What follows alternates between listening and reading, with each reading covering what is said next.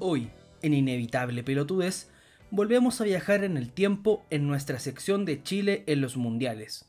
Por eso, conversamos sobre el Campeonato de Alemania 1974, cómo influyeron los crímenes de la dictadura de Pinochet en el plano deportivo y cuáles fueron los hitos más importantes de un torneo envuelto por la tensión política y social.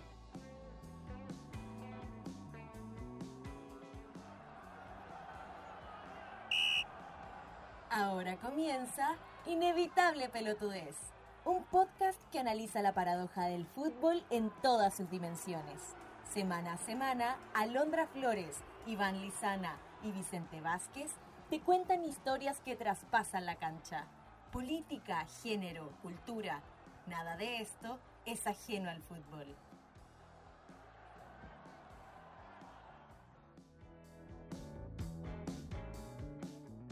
Hola, hola, ¿cómo están? Espero que estén muy, muy bien. Bienvenidos al cuarto capítulo de Inevitable Pelotudez, un podcast que traspasa la cancha de fútbol.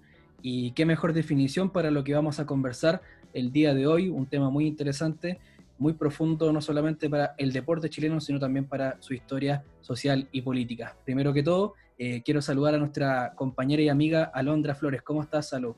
Hola, bicho. Bien, todo bien aquí en la playita, en la quinta región. Em, bueno, y antes de que nos metamos de lleno en el capítulo, voy a aprovechar de comentar algo que hace Iván siempre, para no olvidar también el contexto en el que estamos grabando esto.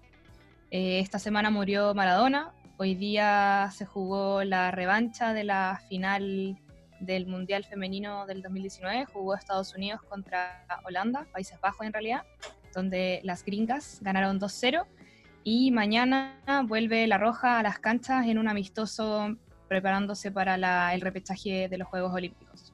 Así es, una buena cápsula en el tiempo para quienes nos escuchen en el futuro, en un futuro más lejano.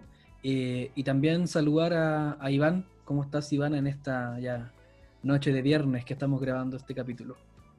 Sí, buen día. Y también agregarle a la cápsula del tiempo que en estos momentos Colo Colo está en zona de descenso. Así que vamos a ver nuestros capítulos de enero si es que todavía están en, en zona de descenso o se salvaron. Si vienes del futuro, yo te, doy por firmado que Colo Colo se salvó y salió campeón con 20 puntos de ventaja. Eh, eh, bueno, ¿qué, les parece que empecemos a contar un poquitito de lo que vamos a hablar hoy día? Eh, como lo decía al principio, un tema muy, muy interesante para la historia de Chile en varios sentidos, porque vamos a retomar otra vez una sección que inauguramos en la temporada anterior, que es Chile en los mundiales, y tratar de darle una vuelta a, lo que ocurrió en el país, a lo que vivió la selección en ese mundial. Eh, ya pasamos por eh, Uruguay 1930, por Brasil 1950 y también obviamente por Chile 1962. Y hoy entramos a probablemente lo que marca un quiebre en, en la historia deportiva de Chile, que es Alemania 1974. Pero, bicho, te falta. Nos estamos saltando algo, ¿no?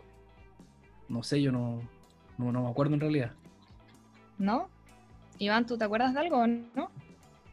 ¿Una participación de Chile en un mundial? Sí, entre medio. Antes de llegar al 74.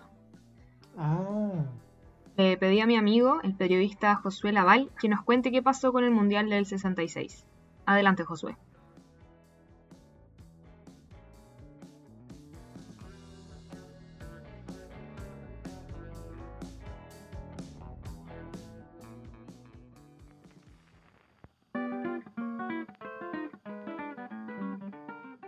¿Por qué no hay un capítulo dedicado al Mundial de Inglaterra en 1966? Primero, la clasificación constaba solo de cuatro partidos, pues los grupos eran de tres países, con encuentros de ida y vuelta. Eso sí, la selección tuvo que jugar un duelo de desempate en Lima contra Ecuador y lo ganó. Pero bueno, nadie lo recuerda.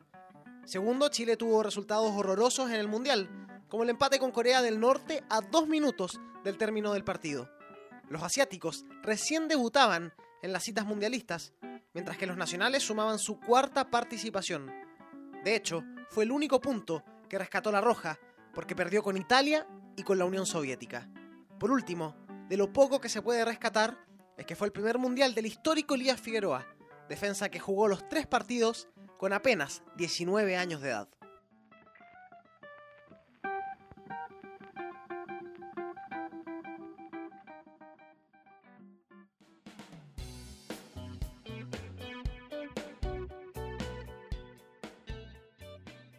Gracias Josué por la cápsula informativa. Claramente no va para un capítulo completo. ¿Verdad que se nos había olvidado, se nos había quedado en el tintero este mundial tan poco recordable en realidad? Ahí nos, resumieron muy bien por qué hay tan poco para recordar de ese mundial, sobre todo para la participación chilena, porque realmente del, del, salto del mundial hecho acá en Chile en los años 60 al de Alemania en el año 70 pareciera que no hay nada entre medio, pero hubo ahí un par de datitos interesantes, pero para lo que vamos a conversar hoy en día, nada del otro mundo.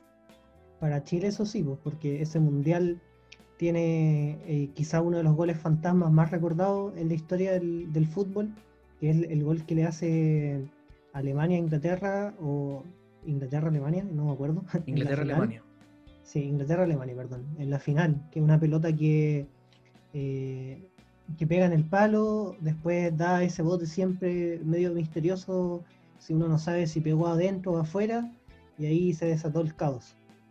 Y fue una de las cosas que terminó dirimiendo justamente esa final.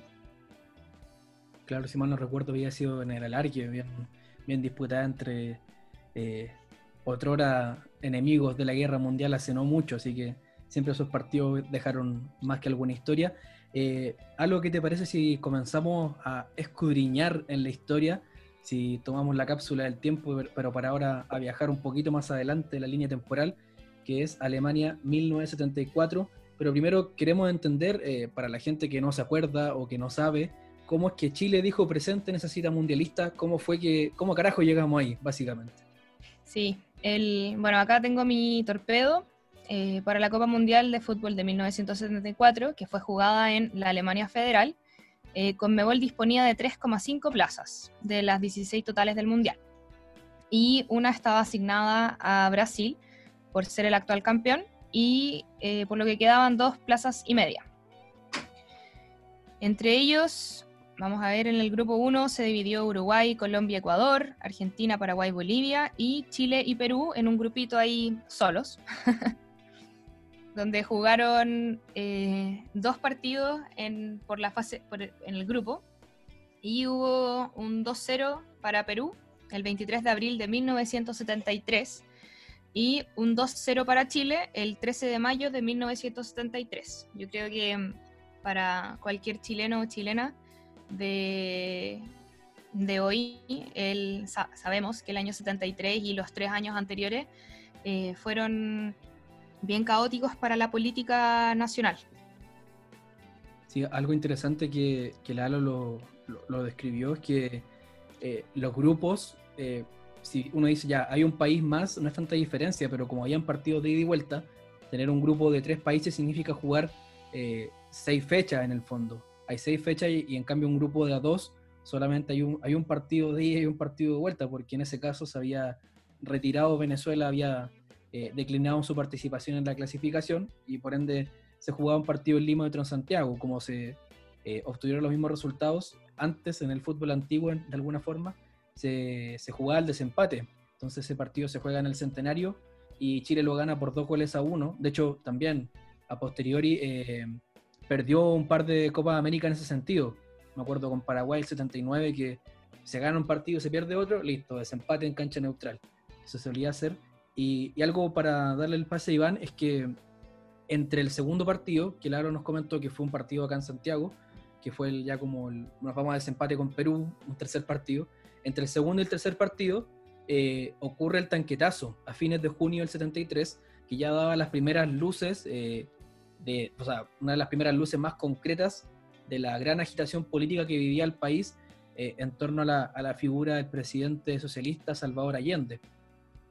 Sí, en ese partido de desempate eh, que se jugó en Montevideo, al final lo termina ganando Chile, pero antes de darse por clasificados, que este partido, perdón, fue el 5 de agosto de 1973, o sea, ya nos estamos acercando al golpe de Estado del 11 de septiembre. Eh, pero como les decía, antes de darse por clasificados al Mundial, tuvimos que jugar un partido, una repesca, contra nada más y nada menos que la Unión Soviética. Y este partido se jugó justamente después del golpe de Estado, donde ahí derrocan al presidente Allende y asume la junta militar liderada por el, dictador eh, Augusto Pinochet.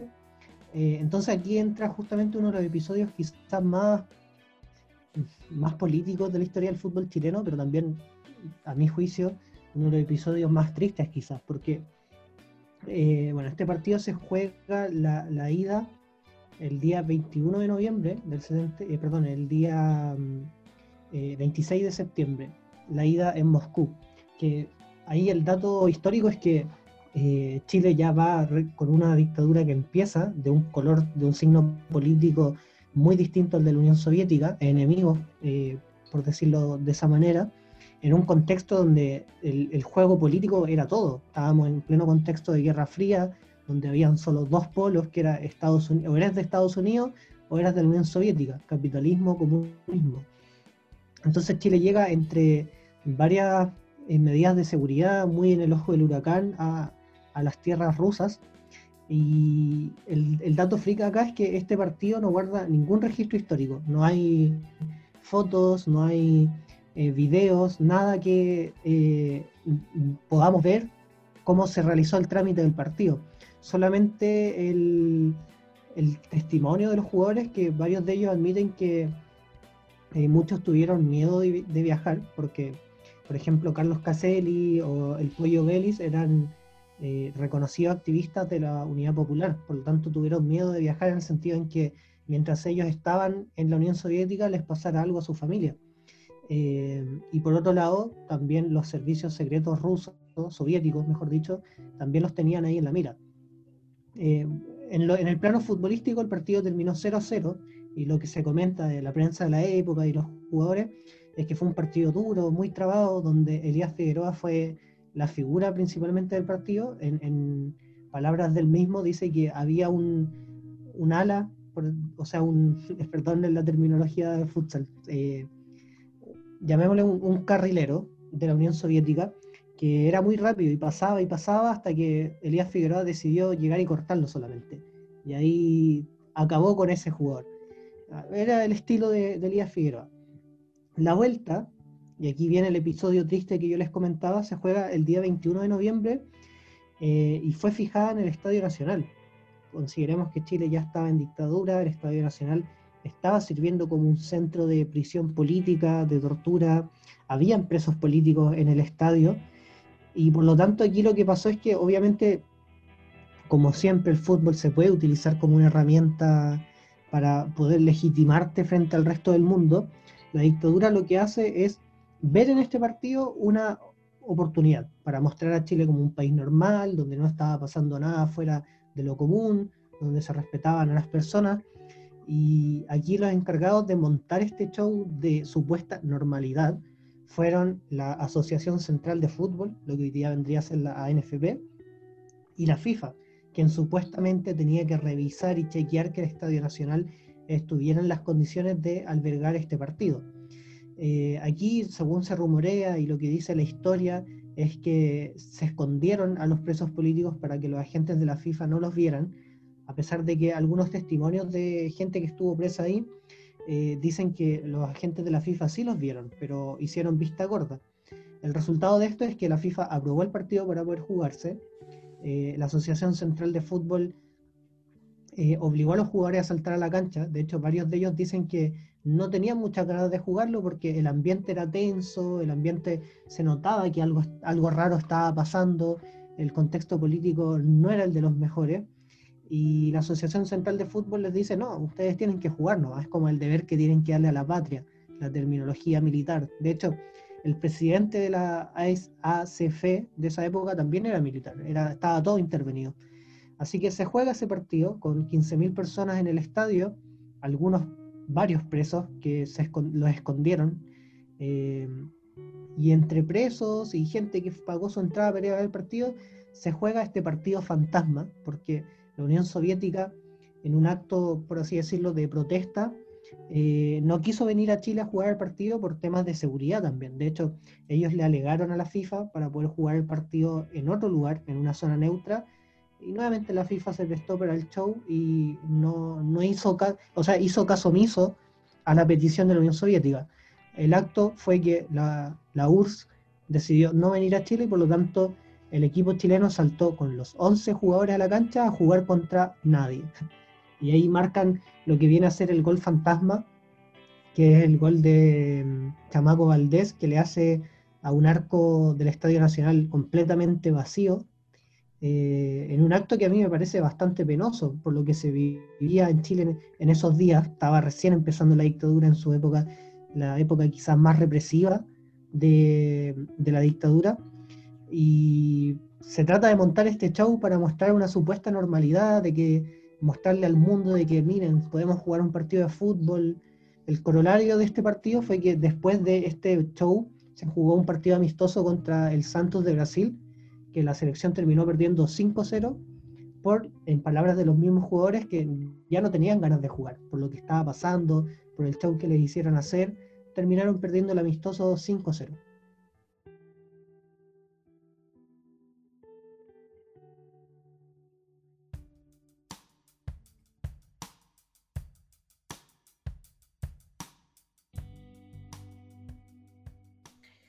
El, bueno, el relato yo creo que a, cualquiera le puede quizás causar como incomodidad o no sé, ¿para qué lo hacen saltar a la cancha si no hay nadie? O sea, el vocover es, esa la idea, vos ganaste, te presentaste tú, pero el otro no vino, no, hay necesidad de, de, saltar a jugar. Pero no sé, yo lo encuentro bastante penoso. Viniendo de una familia claro, no, no hubo presos políticos ni nada, pero mi abuela siempre le atribuye la muerte de su mamá al, golpe militar. Murió al par de días de, digamos, no sé, de miedo, yo creo que murió mi bisabuela. Eh, como que este tipo de historias son súper tristes y que, claro, los jugadores no es que se presten para este tipo de cosas, sino que, claro, los, obligan a, a, jugar. Al final yo creo que hoy en día recién tú podéis decir como, no, sabéis que no, no nos vamos a presentar a jugar porque eso va en contra de nuestros ideales, de, no sé. Sí, de hecho fue tal el montaje que hizo acá la Asociación de Fútbol, junto con la, dictadura, no me cabe duda, que varios jugadores, por ejemplo Carlos Caselli, admiten que eh, Carlos Caselli en esa época estaba jugando en España, y ellos admiten que la la Asociación de Fútbol no les avisó que el equipo soviético no iba a jugar. Les avisaron cuando estaban, no sé, el día, el mismo día del partido en la mañana, les dijeron, oye, los soviéticos no vienen, así que vamos a ir igual al estadio y plantarnos en la cancha. Fue algo que obviamente se hizo a sabiendas de qué pasaba, porque el equipo soviético no es que haya dicho el mismo día no vamos a ir a viajar a Chile, obviamente en esa época, estamos pensando en los años 70, un viaje de Moscú a Santiago teníais que hacerlo por lo menos con una semana de anticipación. Por lo tanto, la Federación de Fútbol sabía que los soviéticos no venían. Y ellos mismos omitieron esa información, hicieron venir a sus jugadores a Chile a jugar un partido que no fue. Y qué mejor que traer a tus mejores figuras, Elías Figueroa que estaba en Brasil, a Carlos Caselli que estaba en España. Qué mejor que eso para mostrar una supuesta normalidad. Como miren, tenemos a las figuras del fútbol chileno, eh, tenemos la tele mostrando el partido, estamos en un país normal. Eso fue el, corazón del asunto. Claro, una, clara demostración de poder que fue avalada por la FIFA, que el Iván lo decía, las personas que fueron responsables de, darle pie a esa monstruosidad que hicieron las autoridades, no, no solamente del fútbol chileno, sino eh, las, entre comillas, autoridades eh, autodenominadas y autoimpuestas. Eh, aquí, ¿quiénes, fueron el par de responsables más importantes de la FIFA, de la Federación Internacional de Fútbol? Uno fue el brasileño Abilio Dalmeida, que era un reconocido anticomunista, y el secretario general de, la FIFA, bueno, Dalmeida era el vicepresidente, y el secretario que era el suizo Helmut Kaiser.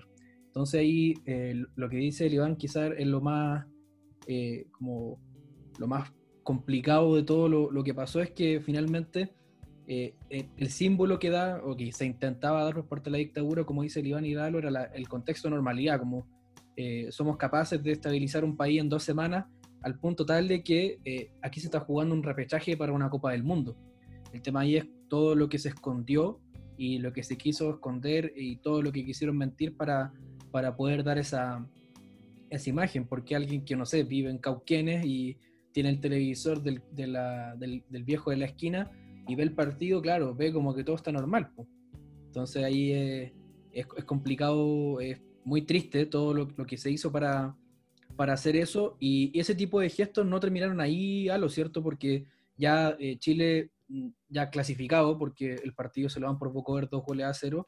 También eh, está este el tema de los simbolismos por, por, lo que explicaba Iván la figura de Caselli muy cercano a la Unidad Popular la figura de Augusto Pinochet y esa relación tensa de Caselli con la dictadura tuvo un episodio importante antes de viajar a Alemania eh, estoy acá buscando y hay dos eh, realizaciones audiovisuales que quizás si es que alguien quiere leer, bueno, además que está todo en verdad en internet. El 2015 se lanzó el libro El Partido de los Valientes del chileno Axel Piquet, que relata este, la experiencia vivida por la selección chilena durante el viaje y el partido jugado en Moscú.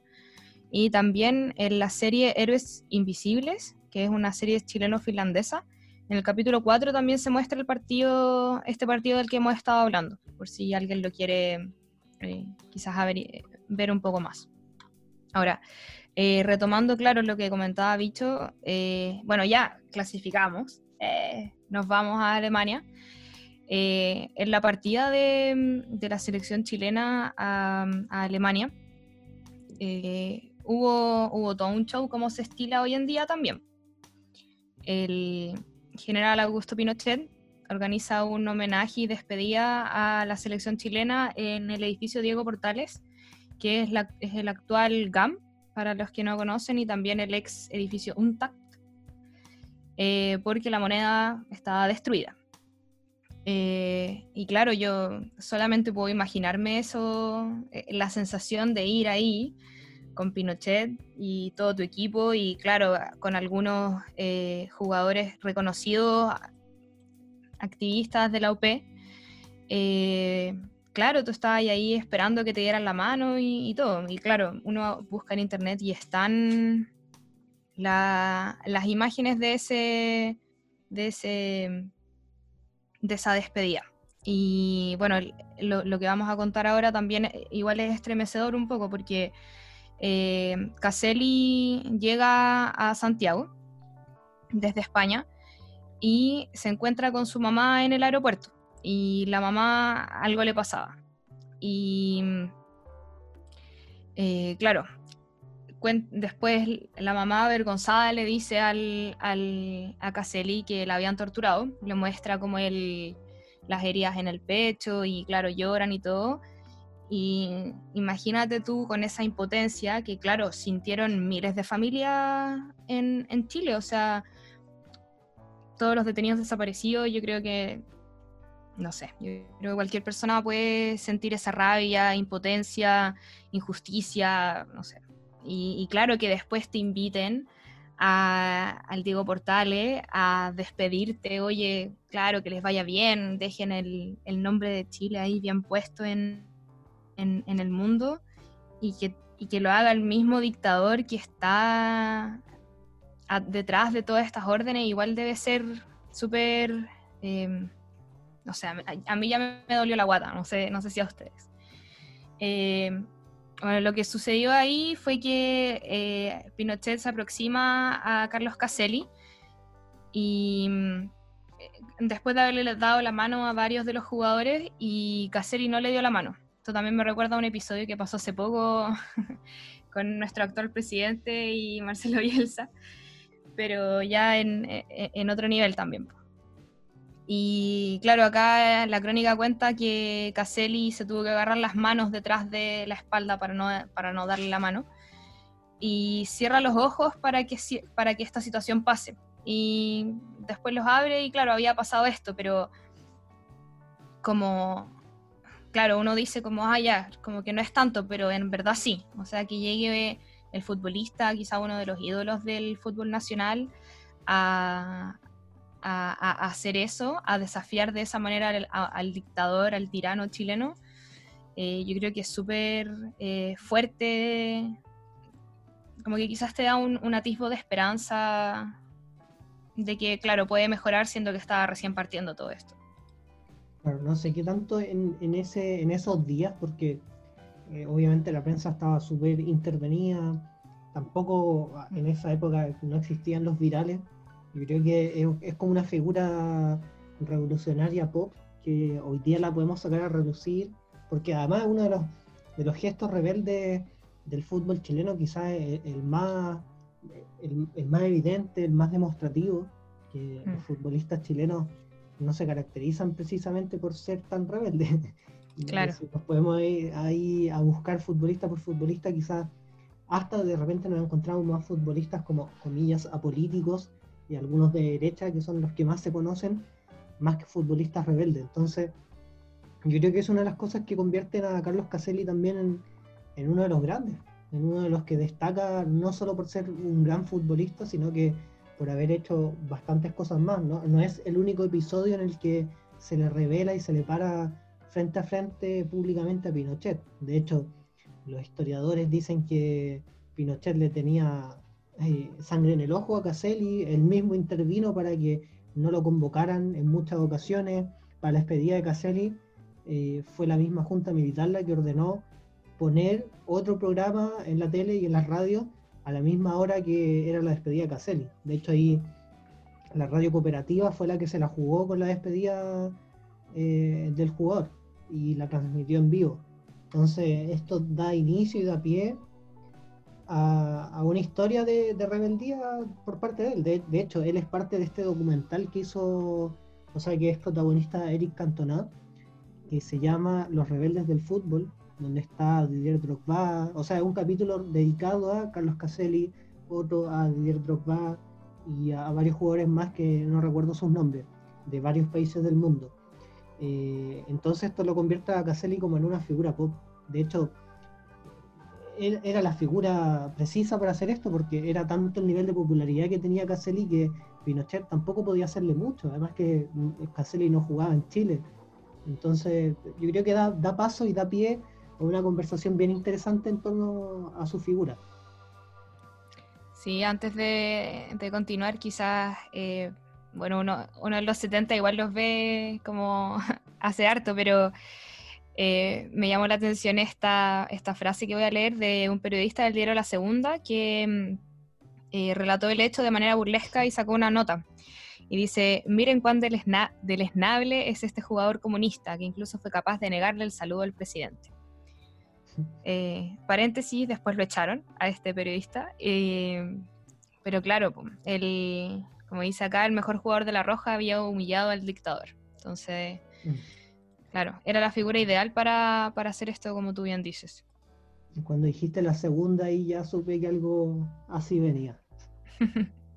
y, eh, perdón, el último dato, así como para reflexión que quiero aportar, antes de entrar ya a la parte deportiva, es pensar que en este contexto, con el golpe reciente, eh, el primer año casi se cumplía de, de, que había, se había derrocado el gobierno de Allende, eh, imagínense también cómo esto influye a nivel del camarín, porque obviamente, eh, por más que se estile esto de que el fútbol no se mezcla con política, tenía ya jugadores tan comprometidos con la causa de la Unidad Popular como era Caselli y el Pollo Vélez, que obviamente públicamente se declaraban en contra de la dictadura, eh, quizás hacían activismo con eso. Y por otro lado tenía ya jugadores como Elías Figueroa, que él estaba de acuerdo con la dictadura de Pinochet. Entonces, imagínate solamente cómo eso te quiebra el camarín por dentro también. Si es inevitable, aunque seas futbolista y no te metas en política día a día, estar en ese contexto, imagínense lo que vivimos nosotros para el estallido social, que es una gota de agua al lado de 17 años de dictadura. Imagínate cómo te quiebra el camarín, las relaciones internas. Quizás eso puede explicar también un poco los resultados que tiene Chile después en el Mundial.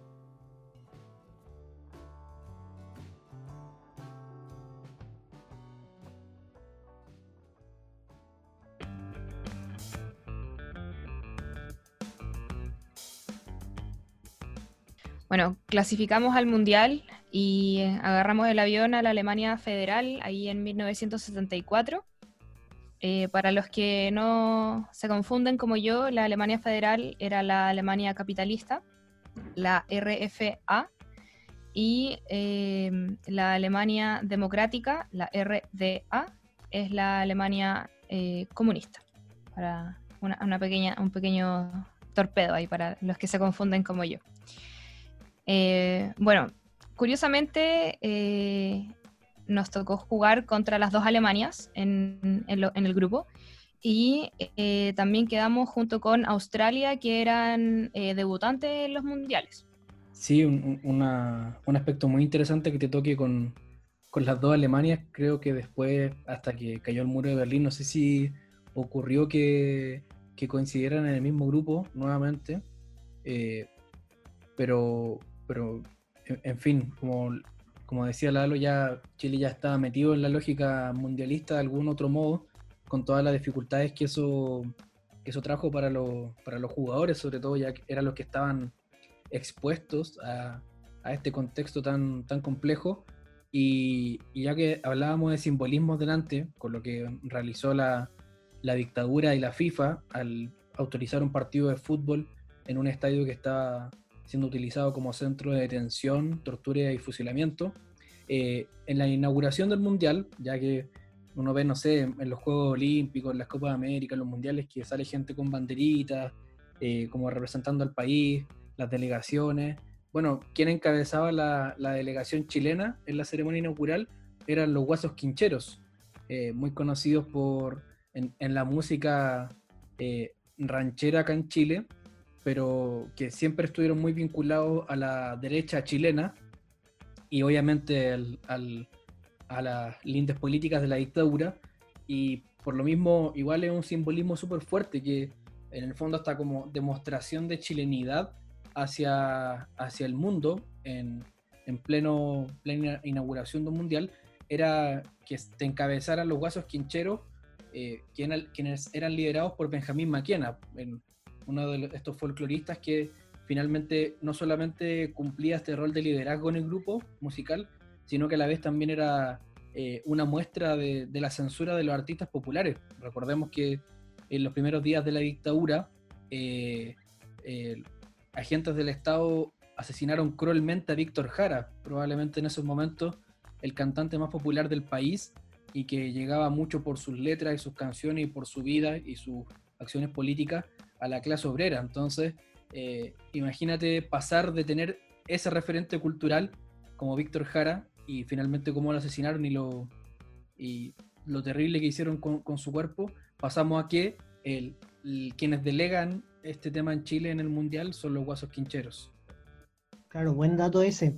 También eh, para ir comprendiendo el contexto en el que jugaba Chile, eh, bueno, recuerden, quizás para los que no sepan, que después de la Segunda Guerra Mundial, la Alemania se parte eh, en dos y también pasa lo mismo en Berlín, que si bien Berlín geográficamente estaba en lo que es la Alemania democrática, el, lado oriental eh, perteneciente a la orbe soviética, Berlín también se parte en dos, por lo que vendría a ser el, muro de Berlín, quizá uno de los, de los elementos materiales y simbólicos más penosos en la historia de la humanidad también, eh, y, que, como se dice en la época también, era una zona que estaba, que, era donde se, vivía esta tensión propia de, la guerra, de la Guerra Fría. Eh, una zona bastante vigilada, donde nadie podía pasar tranquilo, eh, todo constantemente bajo supervisión de las policías, de los servicios secretos, y ahí justo por ahí cerca, en el hotel Glinekle, es donde se va a alojar la selección chilena en un hotel que no contento con estar en una zona ultra vigilada y ya ser una selección que de por sí venía muy vigilada también, se quedan en un hotel que destacaba por su ambiente frío, anticuado, lo que llevó a los jugadores a que le llamaran como el Hotel El Castillo, y donde ellos mismos admiten también para los registros históricos que movimientos que hacían los supervisaban. Y bueno, también esto es una de las cosas que hacen de este mundial un mundial tan especial.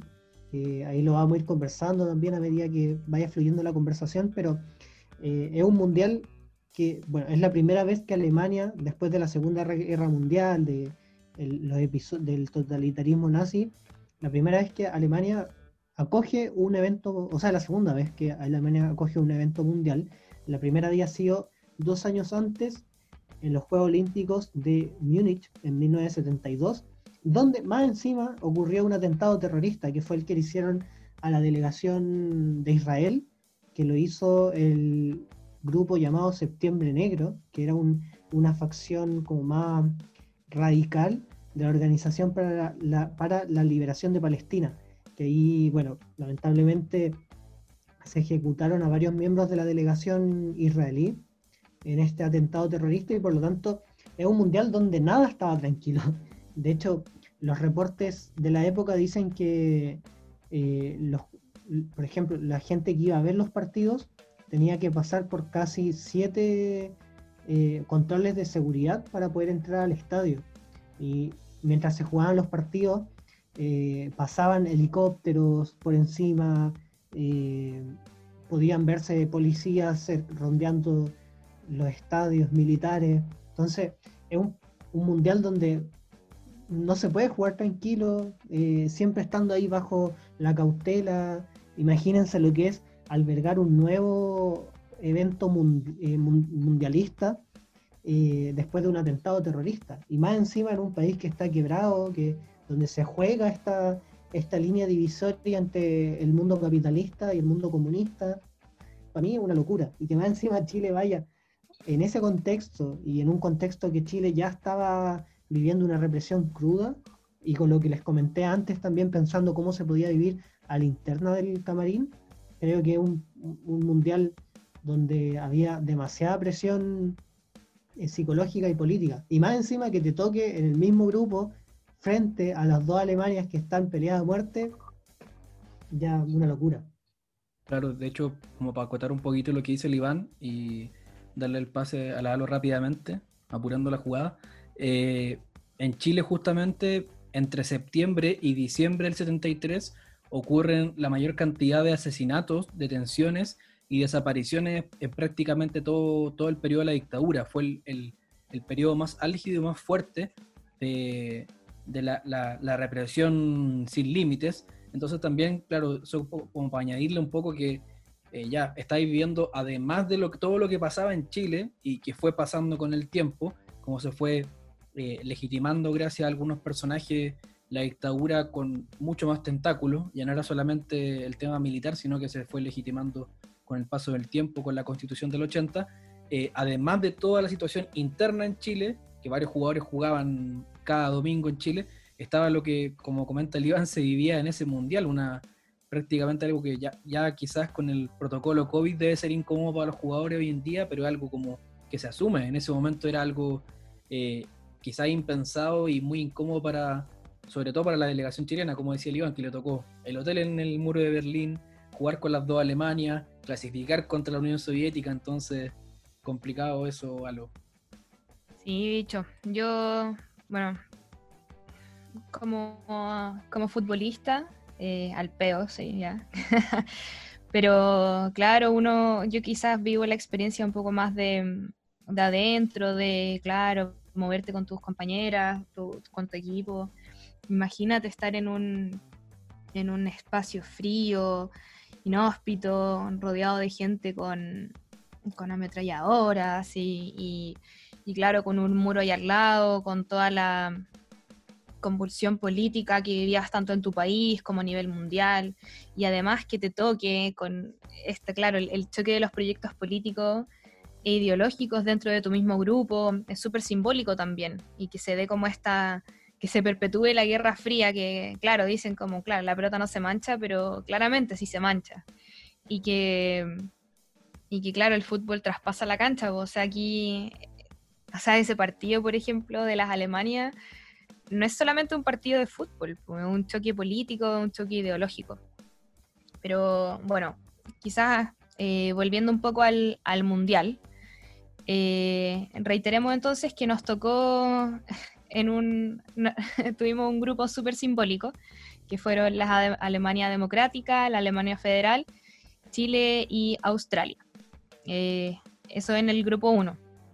Eh, por otro lado, en el grupo 2 tuvimos a Yugoslavia también, eh, Brasil, Escocia y Zaire, con dos países extintos.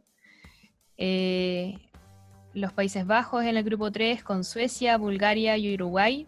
En el grupo 4 quedó Polonia, Argentina, Italia y Haití. Entonces, claro, yo solamente puedo imaginar cómo fue un, mundial de este tipo, como tan...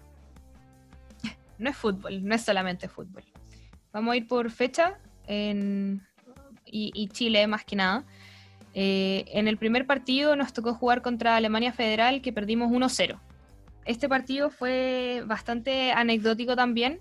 Eh, el año en el mundial anterior, en México en 1970, eh, se implementaron las amonestaciones llamadas tarjetas amarillas y rojas, con el objetivo de quizás un poco calmar los partidos. Se estaba, la, situación no daba para más, se dice ahí en la crónica. Eh, entraban con pierna fuerte, con constantes indisciplinas dentro del campo y uno de los principales problemas era la barrera del idioma también. O sea, por ejemplo, en, en este mundial teníamos a árbitros de todo el mundo y claro, llegan quizá hoy en día el, el inglés quizás pueda ser un idioma un poco más universal, pero me imagino que por ahí en los 70 no era que cualquiera llegara y le dijera como, por favor, para, detente. Eh, entonces se universalizó el idioma del, del, fútbol con la implementación de las tarjetas. Y no fue hasta cuatro años después, porque esto se implementó en el 70, que se mostró la primera roja, tarjeta roja, y fue nada más y nada menos que al chileno Carlos Caselli. eh, se cuenta que, claro, Caselli no estaba acostumbrado a pegar y fue el 14 de junio, el, día de este primer partido contra la Alemania Federal, eh, que entró fuerte. De hecho, yo, vi el video, es chistoso, porque, claro, Caselli está ahí, eh, le entró el, alemán Bertie Box y, y no le cobró nada el árbitro. Y después llegó Caselli, como se dice por ahí, picado. y entró a, a botarlo nomás, pues sin la pelota. Así que ahí le, le mostró la primera, la primera roja de los mundiales.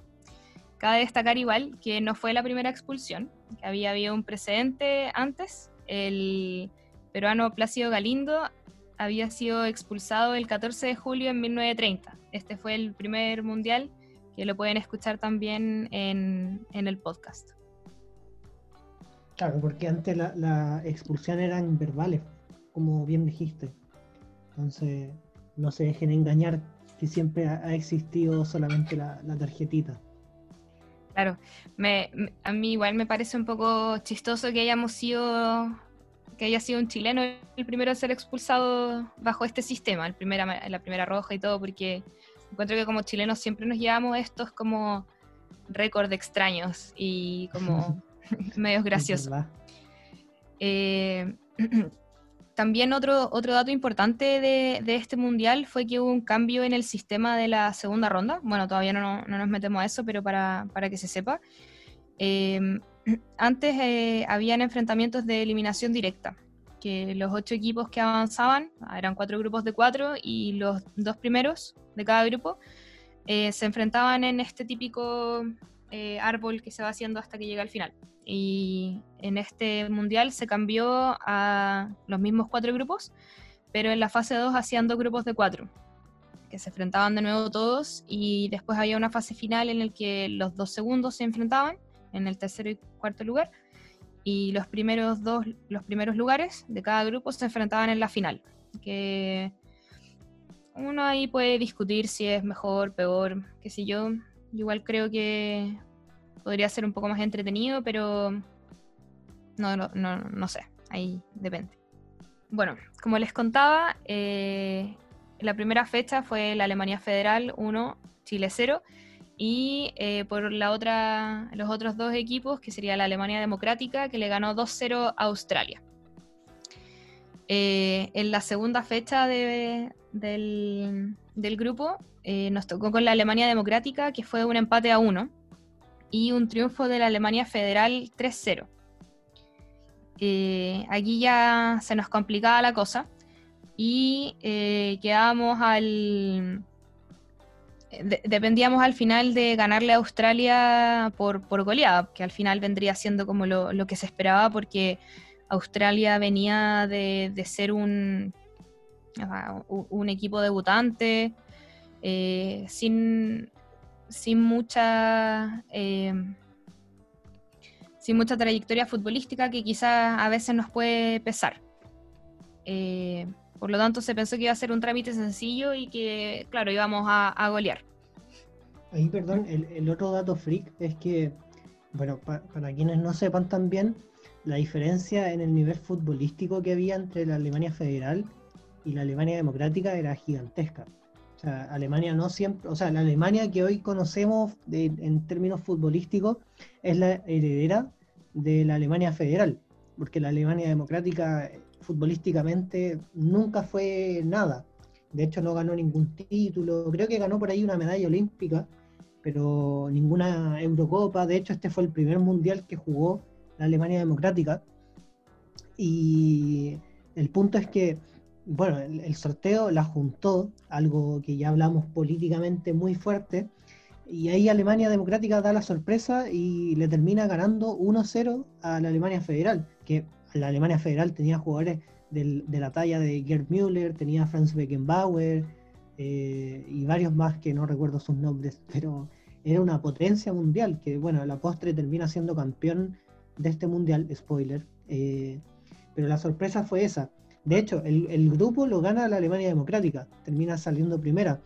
Y por eso también el empate que saca Chile con la, con la RDA eh, es motivo de eh, decepción por parte de los fanáticos y de la prensa chilena de la época, porque se esperaba un partido que se perdiera con la RFA, que se terminó perdiendo 1-0, un partido que fue bastante disputado, bien trabado, y eso dio pie también a que la gente pensara, bueno, si le hicimos este partido a una selección que tenía Beckenbauer, a Müller, y los dos partidos que vienen contra la RDA, que no es ninguna potencia, y contra Australia, que no es lo que es hoy, que era un, equipo casi que amateur, eh, se hizo muchas ilusiones. Y pasó lo mismo de siempre de Chile en los mundiales, terminamos empatando en un partido bien opaco con la RDA. Ojo ahí, un dato interesantes que, que de repente por este tipo de por este tipo de excepciones o resultados súper opacos pasa por ejemplo lo que pasó el 66 que los autores de los goles eh, la selección que conformaron queda muy muy opacado por el rendimiento colectivo. Pero en este caso me gustaría destacar que en el, en el segundo partido Chile anota el único gol que hace en la Copa del Mundo que es obra de Sergio Ahumada el negro Ahumada un delantero chileno que muy reconocido en el fútbol nacional porque aparte de pasar por varios equipos, eh, tuvo también, eh, fue parte de equipos muy legendarios de la década de los 70, por ejemplo, ya que hablábamos de, el contexto del 73 que estuvo muy, muy influido por la participación de Colo Colo en la Copa Libertadores, que su figura era Carlos Caselli cuando se disputó ese torneo eh, aquí en el continente, y otra de las figuras era justamente Sergio Omada, eh, y salió subcampeón de la Copa Libertadores por ese robo contra Independiente en la final. Y eh, no conforme con eso, Sergio Ahumada, un par de años después, integra el plantel de la Unión Española. ¿Y por qué digo esto? Porque la Unión Española también llegó a una final de Copa Libertadores el año 1975 y ese mismo año la Unión sale campeón, o sea, uno de los mejores años de la Unión en la historia del club y uno de los puntales más importantes de, esa, de ese momento histórico deportivo fue Sergio Ahumada. Eh, al igual que yo, oriundo de la, de la cuarta región, y muy buen jugador, muy buen delantero para esa época, y también queda en la historia de los mundiales porque al menos pudo anotar un gol. De hecho, perdón, también para acotar otros datos freak, la, la prensa de la época, la gente también en un contexto bien oscuro de nuestra historia, llegaba con harta ilusión a este mundial porque en esa época ya se decía que esta esta generación o esta selección era la mejor selección en términos de calidad de la historia del fútbol chileno.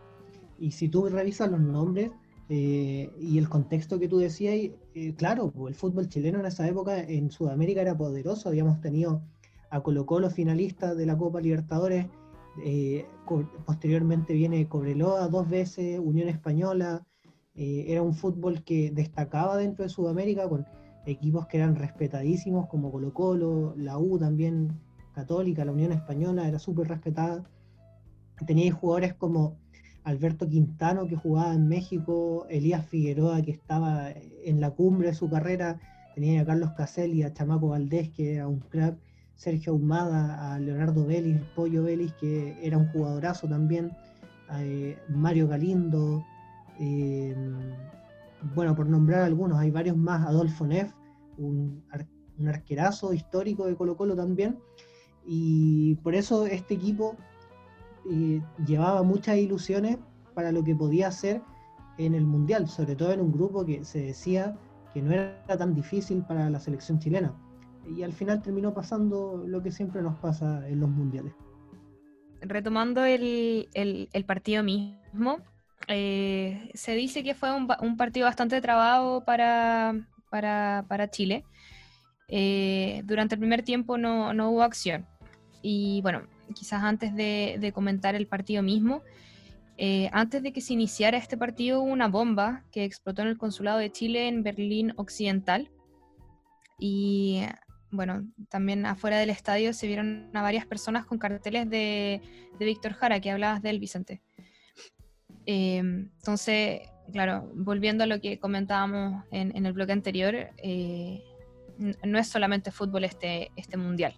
Y también se demuestra porque una vez reiniciado el segundo tiempo, eh, yo, creo que más de uno lo ha visto esto, que es un, grupo de, chilenos que salta al campo con una bandera de Chile, eh, repudiando la dictadura. O sea, imagínate tú eh, seleccionado nacional jugando un, partido, quizás cuando uno se, olvida un poco de, del resto del mundo y está ahí metido y no te está saliendo la cosa y llega un grupo de exiliados de tu país a, recordarte que no, no, es todo color de rosa, que no es todo fútbol y que, y que están pasando cosas en tu país como que no sé, también ahí el, yo creo que el plantel puede haber tenido un, un, remesón y, no del bueno tampoco. Entonces, eh, pueden buscar ese video en internet y eh, es, bastante estremecedor.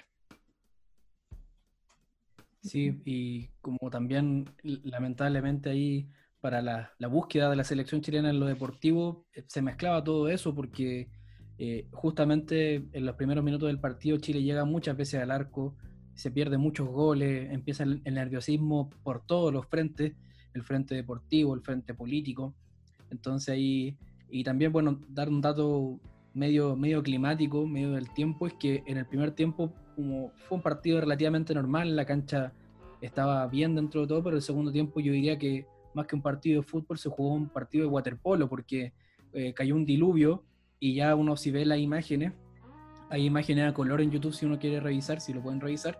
Y ahí Liga Figueroa sacando barro, agua, pasto para sacar la pelota, no se movía, era, cualquier cosa, era una, una, pichanga de barrio en barro. No, no, era más que eso en el segundo tiempo y ya ahí, si Chile no había, podido meter, eh, no había podido sacar diferencia en la primera mitad, ya en la segunda te encargo esos zapatos, el peso de la pelota mojada, con barro, con pasto, eh, se le hacía cada vez más complicado al, conjunto chileno intentar ahí ver una posibilidad de tener un milagro, porque recordemos que deportivamente antes los triunfos solo valían dos puntos, o sea, la mayor, eh, la mayor posibilidad de Chile era ganar y llegar a tres puntos porque había obtenido uno en la fecha anterior, pero ya con el triunfo de Alemania, Alemania Democrática eh, a la Alemania Federal, que fue la gran sorpresa que nos decía Iván, y ahí, y aún con el empate de Chile, no había posibilidad alguna de soñar con una clasificación a la segunda fase.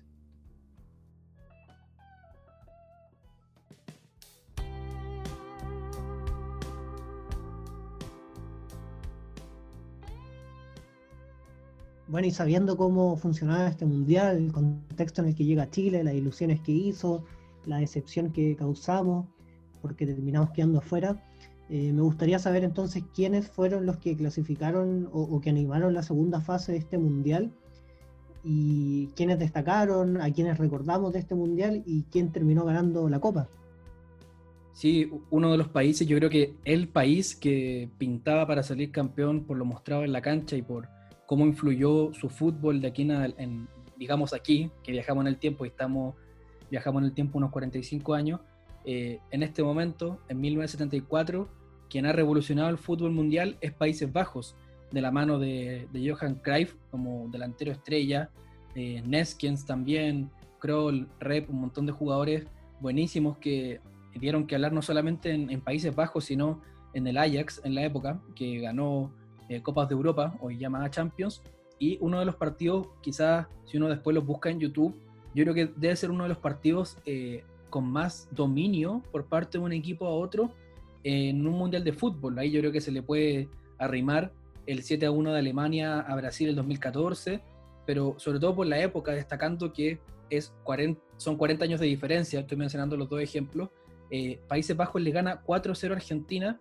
eh, con esta, lo que se llamó en su momento el fútbol total, que, el, que Lalo nos puede contar eh, de qué se trataba, qué significaba este concepto.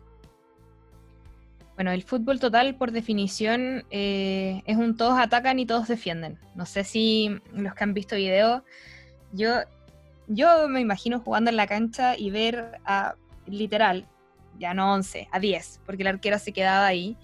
Eh, a 10 hueones corriendo, tú, teniendo la pelota del otro equipo, y vienen 10 hueones corriendo a quitarte la pelota, yo no, realmente no sabría qué hacer, y, eso es, o sea, uno ve los videos, y, y, la gracia que tenía este formato, yo encontré súper, claro, ahora yo digo como, wow, qué interesante, pero no es más distinto que lo que te dice tu, entrenador, tu entrenadora cuando te dice como ya eh, la presión, presión alta, presión alta y tenéis que salir y todo. Y, también el, uso de las coberturas y, esos conceptos futbolísticos, pero era ahí presionar, jugar al, a, dejar no habilitado en offside al jugador contrario y a un desgaste físico considerable y a requerir también jugadores con mucha técnica, muy poco eh, egoístas en ese sentido y de mucho sacrificio en el campo. Eh, los y las invito a ver eh, videos del, del, fútbol total. también es algo súper rupturista para este campeonato, o sea, también imaginarse uno como, como, jugador, como jugadora que está ahí, en el campo acostumbrado a, a cierto ritmo de juego, a, cierta estructura también, porque claro, te vienen con un 4-3-3 o ya algunos cambios, no sé, un 4-4-1, 4-4-2, perdón.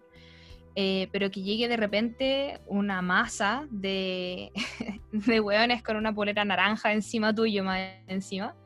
Eh, claro, te cambia, te, requiere un poco de tiempo para, adaptarse a, esto.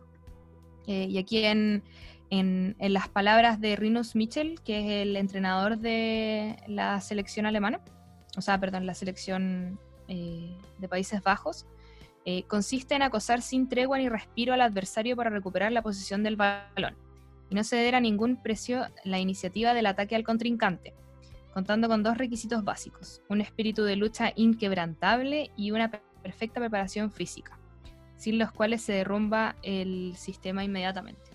Sí, de hecho, lo, que tú dices eh, es verdad. Los, si uno ve los videos de esa Holanda, que después lo fueron perfeccionando aún más, eso sí, su punto, como eh, su mayor punto fue en el Mundial del 78. Eh, pero si tú ves los videos, es casi como ver una de estas guerras como de, la época medieval, que cuando veis como los dos grupos como corriendo hacia así para enfrentarse a espadazos esto era muy parecido, pues como que agarraba la pelota el equipo argentino y veía ahí lo que tú decís, una masa de poleras naranjas acercándote hacia ti. Eh, obviamente quizás si lo lleváis como al contexto de ahora, el, heredero de este tipo de juegos probablemente eh, Pep Guardiola, que probablemente hace algo similar, pero claro, los equipos fueron perfeccionando también la, la faceta táctica defensiva y hoy en día ya no es tan así como decir, ya sabéis que voy a tirar a cinco jugadores a rodear a uno solo, porque ya hay una táctica tan avanzada de manera tal que todos saben cómo hacer coberturas o cómo crear líneas de pase que al final terminan matando un poco esa presión asfixiante de, de 5 contra 1. Hoy en día la, presión es a lo más 2 contra 1 y ya 2 contra 1 es excesivo, es en términos técnicos doblar la marca. Ahí perdiendo un jugador que puede estar haciendo una cobertura, eh, tapando una línea de pase, etcétera, etcétera. Así que yo creo que es un buen precedente de lo que vendría a ser después el fútbol ofensivo, lo que fue Cruyff como entrenador, Guardiola hoy en día, Bielsa también, pero se entiende en su contexto, obviamente. De hecho, estéticamente, si uno ve esa táctica que tú mencionas, a mí se me asemeja un poco más al rugby que, al fútbol que conocemos hoy en día. Bueno, quizás lo más interesante es que hemos mencionado esta característica de Holanda, de Países Bajos, perdón, sin pelota, pero con la pelota. Yo creo que el, concepto que más eh, eh, hace una, una, ruptura en el fútbol de aquí en adelante es que esa verticalidad que había para recuperar la pelota se trasladaba casi con la misma intencionalidad y nivel físico con la pelota, que es que un jugador, un central, podía ser un carrilero, un lateral, un delantero, eh, no traspasaba la cancha a lo ancho, sino a lo largo. Entonces era capaz de adentrarse en la zona rival. Y ahí, eh, donde también sacó mucha diferencia Países Bajos, fue con la técnica. Porque físicamente, como, como decía Rinos, Michels, eh, había que estar físicamente a tope, muy concentrado, tener ese espíritu de lucha, pero también saber tocarla bien, saber pisarla y poder eh, sacar diferencias por ahí. Y no solamente Países Bajos fue un, uno de, las selecciones más destacadas de este mundial, porque la explicaba muy bien con, con, peras y manzanas cómo funcionó la segunda fase de este mundial, donde clasificaron allá a la final final, por decirlo de algún modo, eh, a estos cuatro mejores clasificaron, además de Países Bajos, la Alemania Federal, que fue la que integró el grupo 1 con Chile, Brasil, que siempre está metido ahí en, la pelea de los mejores, y para la sorpresa de muchos, Polonia, que si nos metemos en datos históricos y sociales, también tiene su, sus temas ahí, obviamente, con Alemania, eh, no muy lejano en el tiempo, ya habían pasado por lo menos unos 30 años del término de la Segunda Guerra Mundial, todo lo que significó para, para los polacos. Y que lo interesante es que Polonia, en la primera fase, hasta donde llegó Chile, por ejemplo, eh, Polonia arrasó en la fase de grupos, incluido Argentina en esa fase.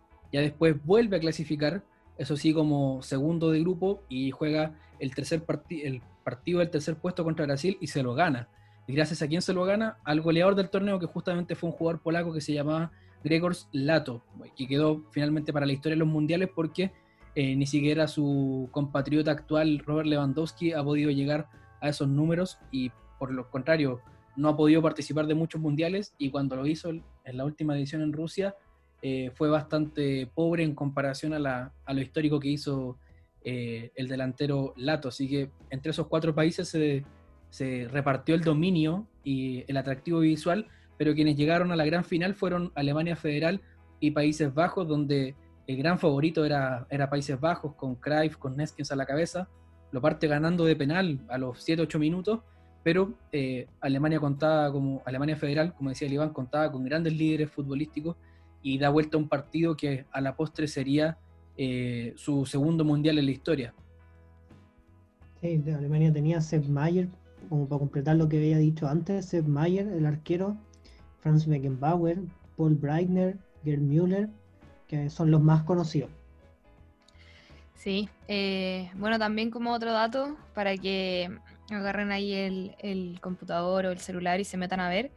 Eh, recordando un poco lo del fútbol total, eh, yo hoy día me, sorprendí viendo los videos también. El, cómo llegaban y, y, verticalizaban de esa manera, yo creo que fue súper eh, rupturista en ese sentido, pero claro, enfrentarse con un equipo tal como Alemania Federal debe haber sido súper difícil también ganar. Al final uno gana tanto dentro como fuera de la cancha y hay veces que simplemente la, la no se da. Un gran mundial, creo yo, tiene eh, muchos elementos que hay que considerar. El contexto mm, crudo, difícil jugar, solo, o sea, estar concentrado solamente en la pelota en esa época. Y, y obviamente una victoria en esa época también significaba más que que una victoria futbolística. Es lo que critican muchas veces los detractores del fútbol, como hablábamos en el capítulo 1 de esta temporada, no, es que, ¿qué importa si es ganar solo un partido? Bueno, en esa época, con toda la retórica bélica que había, ganar un partido era defender el honor de tu patria, bla, bla, bla. Así que un mundial muy especial este. Bueno, y sin ir más lejos, también aprovechando de que al principio ustedes se encargaron de la parte de, entre comillas, efemérides hacia el futuro, eh, también la muerte de Diego Armando Maradona significa un poco eso, yéndonos 12 años en el tiempo, ¿cierto? Que hasta no mucho después, eh, las victorias a nivel de selección en el fútbol significaban mucho más que tres puntos, o un partido, o, una copa, o una semifinal. De hecho, eh, algo que conversábamos al interno y lo publicamos en Instagram, esta dualidad que nos provoca Diego Maradona en todos, en todos ámbitos. Y en lo deportivo también se, se aplica, porque en un partido tan trascendental para el país argentino, para la Argentina, el jugar contra Inglaterra en 1986, habiendo tenido todo este antecedente de la guerra de las Malvinas y cientos de personas muertas, ahí se sabía que se jugaba más de un partido de fútbol y justamente en ese partido Maradona es capaz de hacer un gol totalmente ilegítimo, ilícito, que se lo celebran al otro lado de la cordillera y a, rato después metió uno de los, si no el mejor gol de la historia de los mundiales. Entonces eh, tenemos esas contradicciones, esos tipos de elementos que eh, él mismo en su despedida dijo que la pelota no se mancha. Bueno, el, mejor partido de su historia de la selección eh, tiene todo tipo de tintes. ¿no?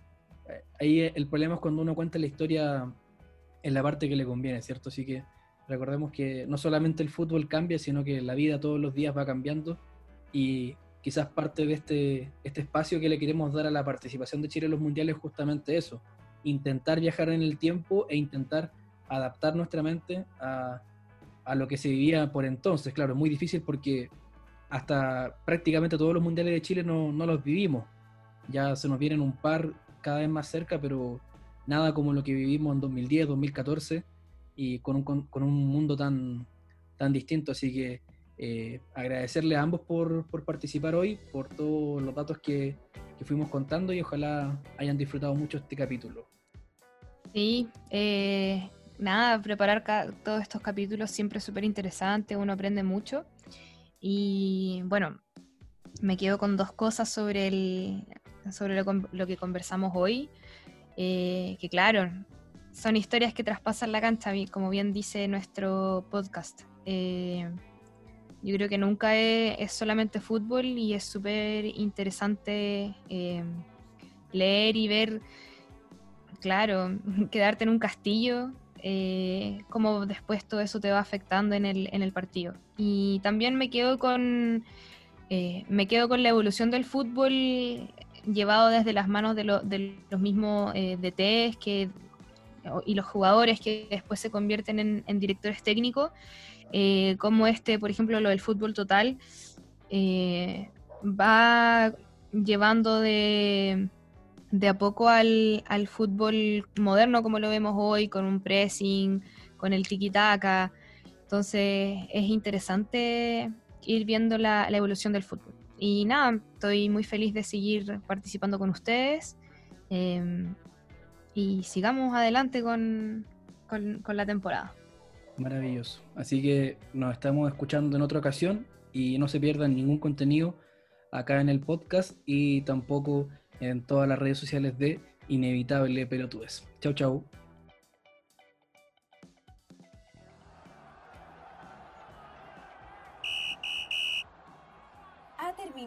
Otro episodio de Inevitable Pelotudez, donde Alondra Flores, Iván Lizana y Vicente Vázquez criticaron el fútbol en todas sus dimensiones. Ahora la pelota está en tus pies.